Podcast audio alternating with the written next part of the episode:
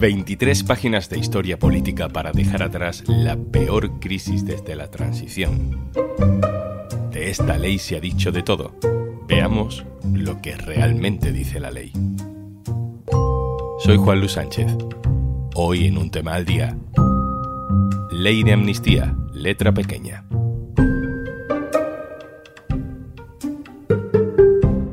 Una cosa antes de empezar. ¿Quieres escuchar un tema al día sin interrupciones? Es muy fácil. Entra en podimo.es barra al día, regístrate y podrás escuchar este y miles de podcasts más sin tener que escucharme a mí.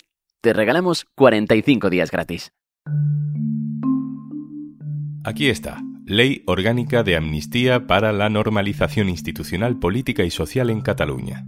Son 23 páginas, registrada en el Congreso el 13 de noviembre de 2023. Es un texto del que llevamos meses hablando y del que si cumple sus objetivos de pacificación de las tensiones políticas en Cataluña, pues hablaremos durante décadas. Y si fracasa, probablemente también recordaremos este momento. Vamos a leer la ley con la persona que mejor se la sabe en el diario.es. Ignacio Escolar, director. Hola. Hola, Juanlu. Pues vamos a lo concreto, que del contexto ya hemos hablado muchas veces. Vamos al título 1. El título 1 define lo importante, a quién beneficia y a quién no beneficia esta ley. Dice, textualmente, que quedan amnistiados los actos delictivos cometidos con la intención de reivindicar, promover, procurar la secesión o independencia de Cataluña. Pero claro, luego hay muchísima letra pequeña para definir exactamente cuáles son esos actos delictivos perdonados. Sabemos que el total de amnistiados va a estar en torno a las 400 personas, pero la ley de amnistía, la amnistía no es como un indulto, no es un listado de personas indultadas, es un listado de supuestos en los que un delito no puede juzgarse. Para explicar todo esto mejor, Ignacio, te voy a exponer unos casos concretos, unos ejemplos, para que me digas si entraría dentro de la amnistía o no. ¿Te parece? Perfecto. Por ejemplo, una persona que organizara la llegada de urnas a los colegios electorales el 1 de octubre en el referéndum o los directores de esos colegios que mantuvieron abiertos los centros para la votación a pesar de que legalmente no era la función del centro ese día, amnistiados? Sin duda amnistiados. Eh, todas las personas que participaron en la organización del referéndum, en la compra de las urnas, en la dotación, incluso, aunque se considerase que es una malversación, en la dotación y la compra de equipos informáticos, todo eso queda directamente amnistiado y está en el centro de la ley.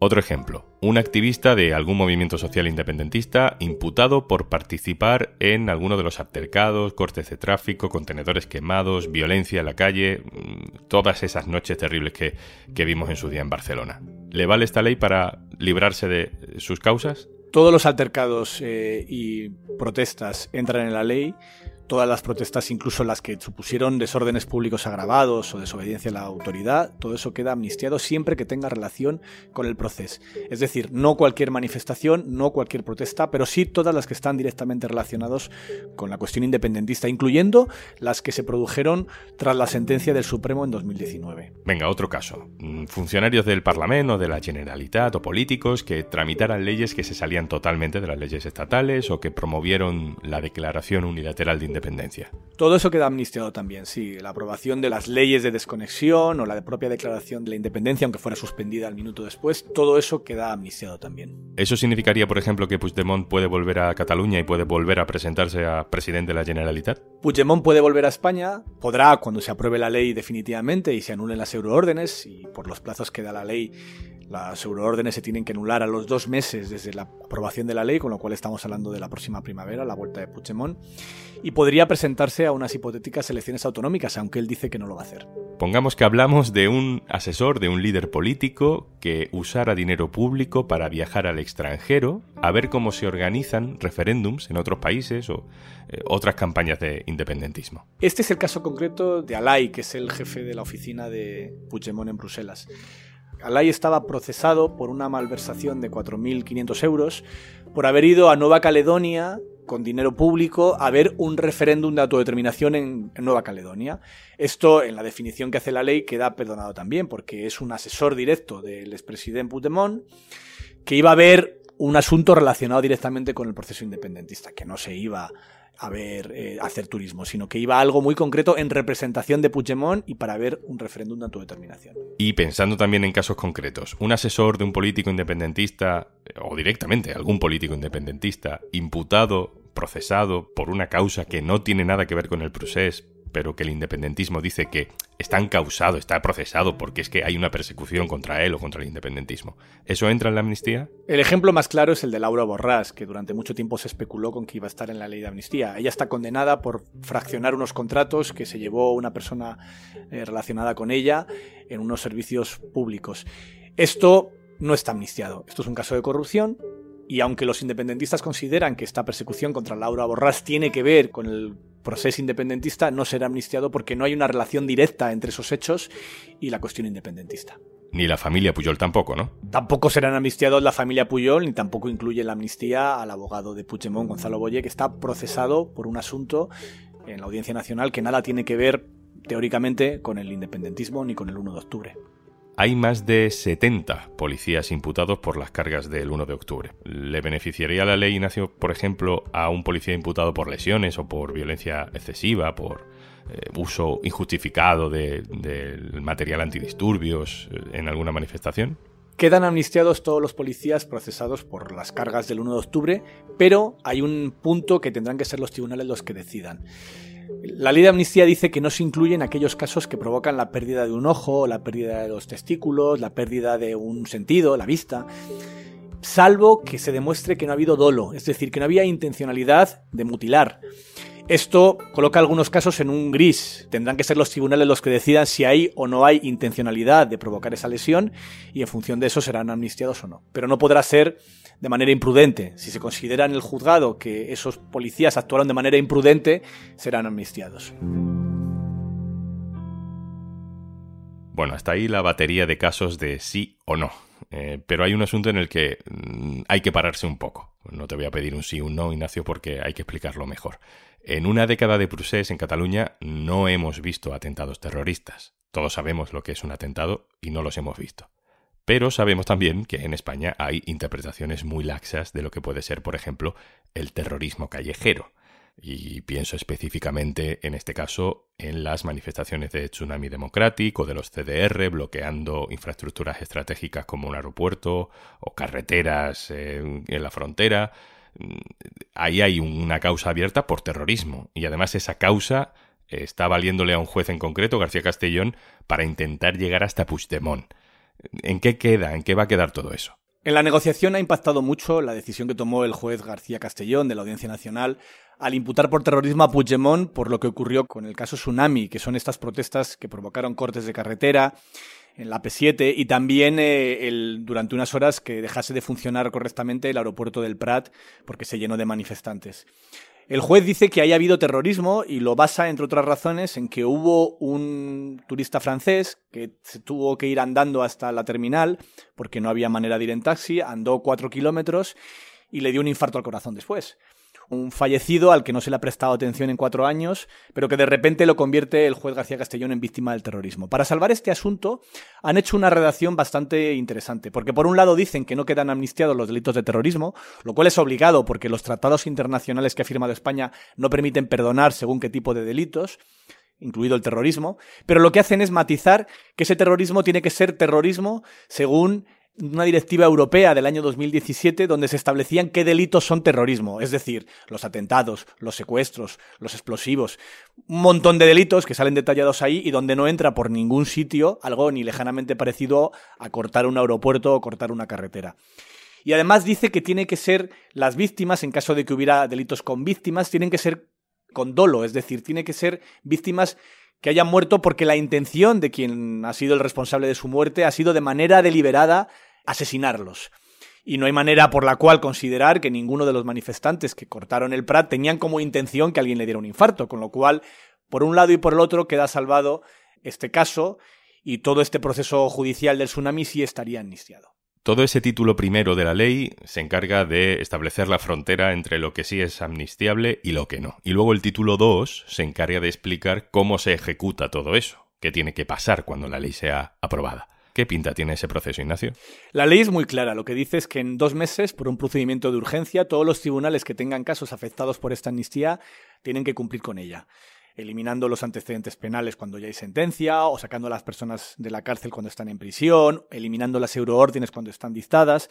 En dos meses tienen que hacerlo. Y además establece que si un tribunal, y seguramente sea lo que pase con el Supremo, plantea un recurso de inconstitucionalidad al Constitucional o plantea una cuestión prejudicial a la justicia europea, eso no paraliza la amnistía.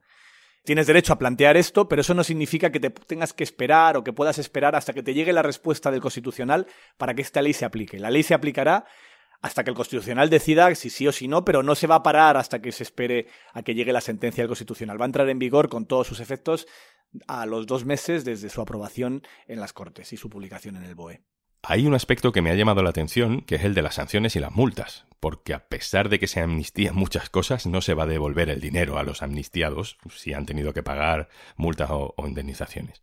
Sí, esa parte es muy relevante, porque lo que dice es que no se va a devolver ni un euro de todas las indemnizaciones y multas que se pagaron fundamentalmente en el Tribunal de Cuentas. Hubo muchos dirigentes independentistas que tuvieron que vender todo su patrimonio para poder cumplir con estas multas, pero que no van a recuperar el dinero. Lo que no se hace es pagar nada más de lo ya pagado.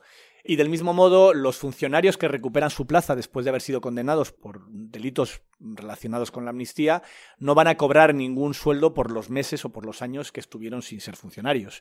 Es decir, se restituye la situación con un perdón, pero no se paga ninguna indemnización por todo lo que se perdona. Podemos dar por hecho que la aplicación de la ley va a tener muchas resistencias políticas, jurídicas, ¿Qué opciones ves tú de que no se aplique? ¿Hay mucho margen para que todo esto se enmarañe antes de entrar en vigor o que los jueces puedan intentar torpedearlo a su manera? A mí es un tema que me preocupa porque sobre la práctica la ley no deja mucho espacio a la interpretación y es bien clara a la hora de explicar qué tienen que hacer los jueces. Y no olvidemos que los jueces lo que aplican es la ley que aprueba el Parlamento y esto es una ley que si sale adelante será porque cuenta con la mayoría absoluta en el Parlamento, como toda ley orgánica. Tiene que ser con más de 176 votos a favor. En ese caso, es posible que nos encontremos con algún juzgado o algún tribunal que se resista como pueda, pero eso no paraliza su entrada en vigor. Pues vamos a terminar por el principio, por el principio de la ley, que es la exposición de motivos. En este caso ocupa más de la mitad del texto. Son 12 páginas de preámbulo y nació con muchísimo contenido político que creo que es importante al menos reseñar. A mí la, el preámbulo de la ley me parece un texto interesantísimo que recomiendo leer y que calla muchas bocas a todos los que decían que esta ley iba a suponer que el Estado se humillara y que dijera que hasta ahora no era una democracia o que lo que había pasado antes era antidemocrático. No es verdad. Lo que dice el texto es bastante claro. Dice que sucedieron una serie de hechos bastante graves, en eso estamos de acuerdo absolutamente todos los españoles en el 1 de octubre catalán y en el proceso independentista, y que por un aras de un interés general se decide perdonar esos sucesos, pero al mismo tiempo se dice de manera clara, explícita, en distintos párrafos, que España es una democracia, que España es una democracia equiparable a las demás, donde se garantizan los derechos fundamentales desde 1978, y que precisamente porque es una democracia y precisamente porque existe separación de poderes, es el Parlamento quien puede decidir aprobar una amnistía, exactamente igual que ocurre en otras democracias europeas de nuestro entorno. Creo que el texto es también una suerte de recurso previo contra el recurso de inconstitucionalidad que sin duda se va a presentar, porque se detallan muchos de los argumentos por los que esta ley es constitucional. Se explica por qué el hecho de que existan precedentes no recurridos ante el constitucional de leyes donde se habla de la amnistía es un precedente de que esta ley es constitucional.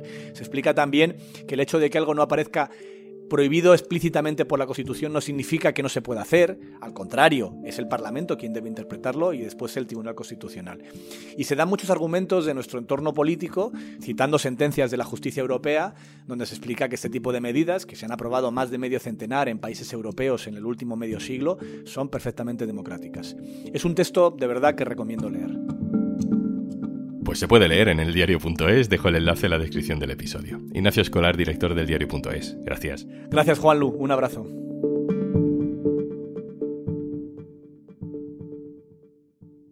Y antes de marcharnos... En Podimo estamos bastante en contra del aburrimiento. Así que hemos preparado para ti una selección increíble de podcasts de todas las categorías que te imagines. Entrevistas, humor, noticias, ciencia, medicina, true crime y, por supuesto, un tema al día y si quieres 45 días gratis de Podimo, solo tienes que registrarte en este enlace, podimo.es barra al día. Esto es Un Tema al Día, el podcast del diario.es. Si te gusta lo que hacemos, necesitamos tu apoyo. Hazte socio, hazte socia del diario.es en el diario.es barra socio. El podcast lo producen Carmen Ibáñez, Marcos García Santonja e Izaskun Pérez. El montaje es de Pedro Nogales. Yo soy Juan Luis Sánchez. Mañana, otro tema.